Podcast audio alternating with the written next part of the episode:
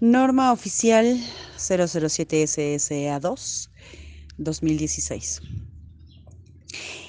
Ay, esta norma me pudo emocionar mucho, mucho, mucho, mucho cuando salió, que si no mal recuerdo fue publicada apenas el año pasado o antepasado. Me disculparán por ahí, ya ven que se me van las cabras para el monte. Pero cuando la leí en aquel momento, ah, porque sabrán que las normas, bueno, no necesariamente se publican inmediatamente.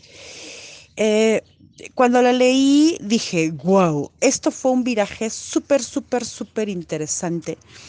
Porque si bien sigue basándose eh, sobre la misma línea de la atención fisiológica al parto, ah, hace inclusiones muy interesantes justo ya para que, promueven la salud mental perinatal, obviamente no referida en esos términos, pero insisto, interesantemente em, sigue sin especificar lo que es un periodo perinatal. Sin embargo, eh, llama mucho la atención, fíjense que hace referencia otra vez a la disminución de la mortandad y morbilidad materno-infantil, aun cuando la misma norma eh, dice que supuestamente se han reducido estos casos, ¿no? De pronto voy a verme así como AMLO, yo tengo otros datos, lo siento. Eh, porque el eh, Observatorio de Mortandad Materno-Infantil es muy variable. Yo ahí me disculpo por mi infinita ignorancia, no me he metido a investigar si este observatorio es gubernamental o es una instancia aparte, pero los datos que tiene ahí se mueven mucho, ¿no? Y, y, y, si no, de pronto van al alza, de pronto un poquito van a la baja y de pronto se mantienen como, como en el alza. ¿no? Entonces, no necesariamente sé qué está pasando. Me resulta como interesante eh, al ver esta norma que, bueno, ¿por qué siguen incidiendo? Entonces, si ya bajaron, digo que, que, refiere que un tanto bajaron casi al 50%, que aún así es muchísimo, ¿por qué sigue tanto la incidencia en, la, en, el, en el índice de la baja de la morbimortandad materno-infantil? Pero bueno, Aquí en esta norma que está bien bonita, eh, es, una maravilla porque hace ya la inclusión en estricto sentido de, mm, desde el Plan Nacional de Desarrollo. Aquí habría que ver cómo se mueve, fíjense, porque este Plan Nacional de Desarrollo que todavía aplicaba, todavía estaba en vigor el año pasado, eh, yo en ese momento cuando la leía pensaba, bueno, ¿y qué va a pasar a partir del 2018? Porque el Plan Nacional de Desarrollo va del 2013 al 2018, ¿no? Entonces es probable que se haga una modificación ahí y bueno, hay que ver cómo, cómo se mueve. Pero desde el Plan Nacional de Desarrollo se establecían eh, el reducir las brechas de desigualdad entre hombres y mujeres, o sea, ya hay una inclusión de género y eso está bastante padre porque es básicamente sobre lo que hemos estado trabajando acá, de chicas, incluyan a sus parejas en este chismentito porque es importante que ellos estén. Eh, se, mm, incluye también, fíjense, un, eh, una línea de acción bien interesante que es a partir de reducir la morbimortandad materno-infantil, se tiene que fortalecer la atención con un enfoque intercultural, o sea, ya se están tomando, ya, ya, existe, ya existe la idea de considerar eh, el asunto de los usos y costumbres, y eso está maravilloso. Eh, incluye algo genial que, bueno, yo me he peleado mucho, yo les decía a las mujeres embarazadas y todavía se lo sigo diciendo, y no solo a las mujeres embarazadas, sino a todo el mundo. Oiga, si usted se quiere embarazar antes de embarazarse, por favor venga conmigo para ver qué, en qué condiciones está su organismo y su psique para poder concebir un embarazo. Y esta norma ya lo incluye y la norma dice, es necesario que haya intervención previa de atención al embarazo, o sea, antes de que se embarace. Eh, establece también que es necesario el autocuidado. Yo les he estado dando la taca a ustedes todo el tiempo que, hey, hay que ver el asunto con el autocuidado y esta norma ya lo incluye. Y busca también que la mujer y su pareja corresponsabilicen junto con la institución que provee el servicio y su personal el cuidado de la salud. Eh, incluye también una situación eh, de vigilancia para la salud sexual y la reproductiva. Y esta norma nuevamente vuelve a decir lo siguiente, ojo, la mayoría de los daños obstétricos y los riesgos para la salud de la madre y la persona recién nacida son prevenibles, detectados y tratados con éxito mediante la aplicación de procedimientos para la atención, entre los que destacan el uso del enfoque de riesgo, realización de actividades eminentemente preventivas y la eliminación o racionalización de algunas prácticas generalizadas que llevadas a cabo de forma rutinaria y sin eh, indicaciones generan riesgos innecesarios. Por lo tanto, las acciones incluidas en esta norma tienden a favorecer el desarrollo fisiológico de cada una de las etapas del embarazo y a prevenir la aparición de complicaciones. Así sigue y luego dice, otros factores de riesgo que pueden incidir en el incremento de la mortalidad materna es la violencia, que en sus diferentes formas tienen efectos negativos en la salud emocional y física de la mujer embarazada y complicaciones graves en su salud sexual y reproductiva.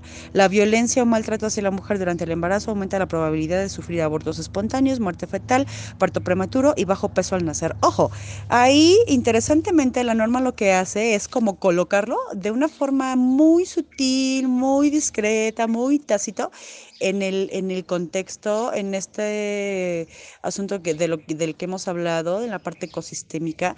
Sin embargo, lo está tocando a partir de toda la serie de denuncias que ha habido en relación a la violencia obstétrica. Violencia que se ejerce desde el trato inicial con la mujer embarazada, básicamente en los centros eh, pues, médicos, tanto públicos como privados. Y entonces dice, por lo tanto es necesario efectuar cambios en los procedimientos de la atención materno-infantil que deben ser informados a fin de garantizar su cumplimiento en todo el país. De esta manera, la presente norma contribuirá a corregir desviaciones actualmente en uso que afectan la calidad de la atención en la salud y señalar pautas específicas a seguir para disminuir la mortalidad y morbilidad materna y perinatal. Em, esta norma está bien bonita. Yo sí creo que todavía tiene puntos que se pueden fortalecer desde, eh, si lo enfocamos desde la perinatalidad como tal, abierto, así, eh, eh, planteado claro. Pero sí definitivamente hay un viraje interesantísimo, maravilloso. Y uno de los puntos geniales que tiene esta norma, fíjense, la norma del 93 decía específicamente, por ahí en uno de sus eh, perdón, soy muy mala con estas cosas, pero en uno de los puntos decía que toda mujer que pretendiera ser eh, tratada por una partera, una matrona o un, alguien, forzosamente tenía que ser canalizada al servicio de salud. Y esta norma ya dice que no, ¿no? Esta norma dice, si una mujer con un embarazo normal, eh, un embarazo normal, ambas normas lo refieren como aquel embarazo que está libre de cualquier patología, de cualquier situación de riesgo. Quiere y puede ser atendida por una partera, por una comadrona o por, por alguien más. Puede hacerlo, eso sí, bajo condición perfectamente bien informada y siempre y cuando la decisión sea libre y voluntaria. Eh, lo que ha pasado con la... ¿Por qué tantas modificaciones en esta norma? Bueno, pues porque se dieron cuenta de una u otra manera que los servicios de salud están siendo insuficientes, no solo para tratar a las mujeres en este periodo perinatal, sino porque su mismo personal no necesariamente está capacitado para eso. En su momento me llamó mucho la atención la norma porque dice, que, parteras, eh, comadronas y todo este personal que pretende atender un parto y bla, bla, bla, tiene que estar capacitado eh, eventualmente para disminuir los factores de riesgo. Y entonces yo me quedé pensando, oigan, pero si es que de una u otra manera este personal está más capacitado todavía, y perdónenme, aquí no quiero ser grosera ni mucho menos, es una observación. Eh, muy puntual, con conocimiento de causa, está más capacitada de pronto que el mismo personal médico, sobre todo el médico general. No estoy hablando de los ginecobstetras, ellos tienen toda la capacitación, obviamente en términos fisiológicos pero hay mucho personal eh, que no tiene esta capacitación recurrente y entonces son los que se están aventando pues, a atender estos casos, ¿no?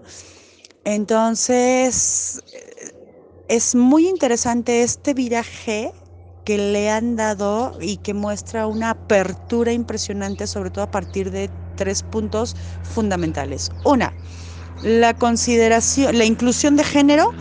Dos, em, la interculturalidad, es decir, ya vamos a empezarnos a mover en el hecho de los usos y costumbres. Y tres, la apertura a otro personal de salud que no necesariamente sean médicos y enfermeras. Entonces, bueno, pues ya tenemos ahí como, como esta parte. Ah, y un punto bien interesante que a saber nos va a servir ahorita aquí para abordar el asunto del parto y las cesáreas. El reconocimiento, aunque sea velado, de que existe la violencia, ¿no?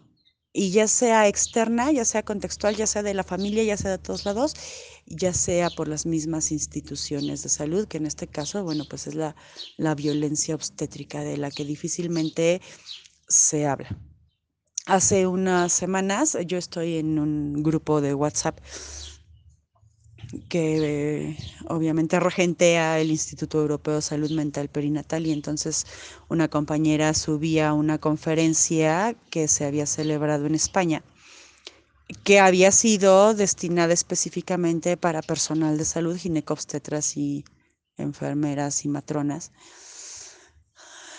Y fue muy interesante porque esta mujer sube la información de cuando se iba a hablar de violencia obstétrica y entonces la reacción de los todos los asistentes, que insisto, todos eran personal de salud sin esta mirada eh, de la salud mental perinatal, sino más bien tendientes a la práctica poshabitual como se conoce de la ginecobstetricia y el parto eh, no humanizado. Y, el silencio fue ouch, ¿no? Y todos voltearon hacia otro lado y todos incómodos en sus sillas y todos ay, y nosotras nos sentimos igual de incómodas, ¿no? Porque, insisto, el que no se hable no quiere decir que no, esté, que no exista. Entonces, bueno, pues ya he planteado el nicho, vamos a lo que sigue y entonces sigo tratando de estructurar la información para que sea de lo más útil.